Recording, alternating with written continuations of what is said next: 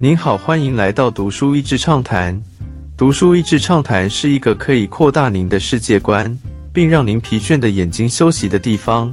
短短三到五分钟的时间，无论是在家中，或是在去某个地方的途中，还是在咖啡厅放松身心，都适合。奔向自由的地狱之路。为什么脱北者不选择逃往与北韩有经商往来且仅仅一河之隔的中国，却要选择越过戈壁沙漠到蒙古，再辗转回南韩，走这么一条最接近死亡的路呢？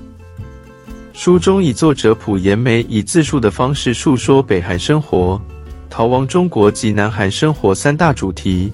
看完后心情蛮沉重的，不过很值得庆幸的是，朴延美勇敢走出自我。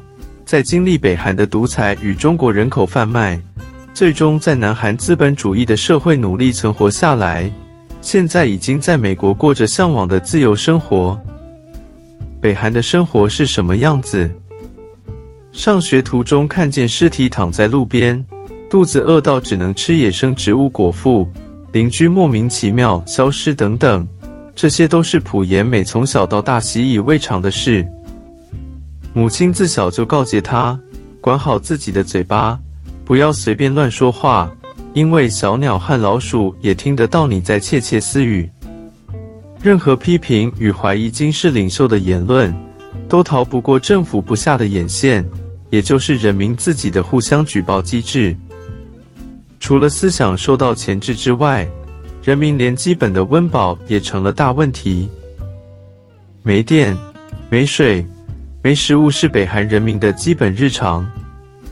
对身在文明社会的我们来说，这些都是基本生活条件。但是，一旦他们得到了，可以开心好久。人民没有足够的条件维持生计，必须得想办法铤而走险做买卖，来换取粮食生存下去。严美的爸爸很聪明，有一段时间让家人过得还算不错，不至于饿肚子。但这种好日子来得快，去得也快。逃吧！十三岁时，严美和母亲一同逃往中国，但被人口贩子几经转手贩卖，与母亲的分离，又与母亲重逢，最后回到了北韩送病重的父亲最后一程，却也让严美下定再次逃出北韩的决心。二次逃亡，严美与母亲奇迹似的走到了从沈阳。青岛再到了内蒙古，跨越戈壁沙漠，来到牧师所说的边境铁丝网围篱，终于在蒙古得到政治庇护，一个重获新生的机会。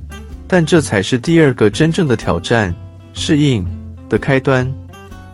当我穿越戈壁沙漠的时候，就在濒死的边缘。我觉得世界上根本没人关心我们，只有夜空的星星与我同在。来到了南韩。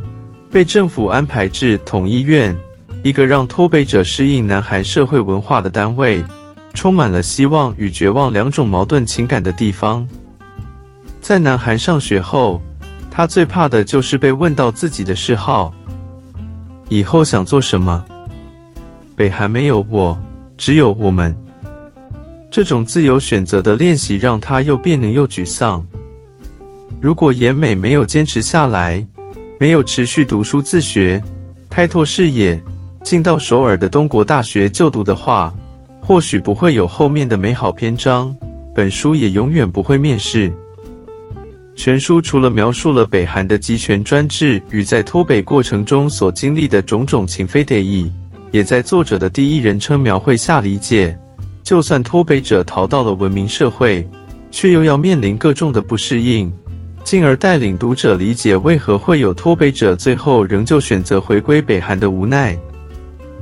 It amazed me how quickly a lie loses its power in the face of truth。让我惊讶的是，谎言在真相面前竟然那么快就失去了力量。今天的内容就到此为止了，十分感谢大家收听《读书益智畅谈》节目。如果对我们的内容感兴趣，欢迎浏览我们的网站。到是 e z 点 net，或是关注我们的粉丝团“读书益智”，也可以分享给您的亲朋好友。欢迎继续关注我们下一期节目，下次见。